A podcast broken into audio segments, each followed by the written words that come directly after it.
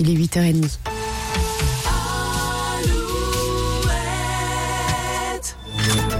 Alouette, les infos.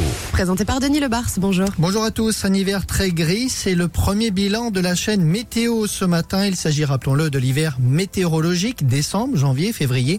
D'après la chaîne météo, l'ensoleillement est inférieur en France de 10% par rapport à la moyenne de ces 30 dernières années. Autre tendance qui ne surprendra personne, les températures moyennes sont, elles, à la hausse.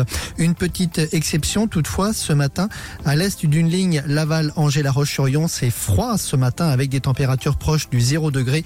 Nous retrouverons cet après-midi des maximales supérieures à 10 degrés. L'agriculture, ce sont des agriculteurs non syndiqués qui ont bloqué l'axe Cholet-Nantes hier. Le trafic a été perturbé de longues heures. La plupart des participants provenaient du vignoble du pays nantais. Et l'actualité internationale. Et cette déclaration d'Emmanuel Macron sur l'Ukraine qui n'a pas manqué de faire réagir, le président français évoquait lundi soir l'envoi de troupes au sol comme une option. D'autres pays européens ont affiché leur scepticisme, voire leur hostilité, tout comme les États-Unis.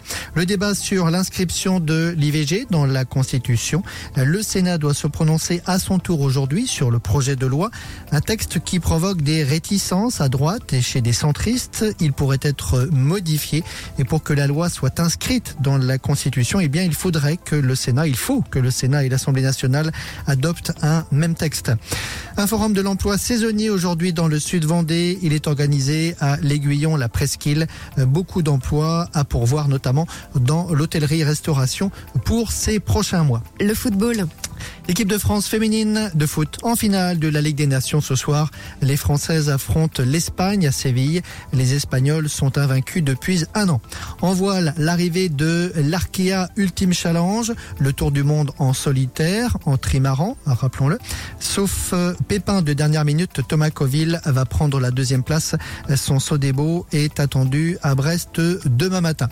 Et puis l'actu musique, c'est bien sûr le concert Alouette à La Roche-sur-Yon ce soir, le live Alouette à La Roche-sur-Yon Eh oui. au KM avec notamment Mentissa, euh, Amir, Amir, ouais, Amir Brokenback. que l'on retrouvera demain matin à vos côtés, Nico et Lola.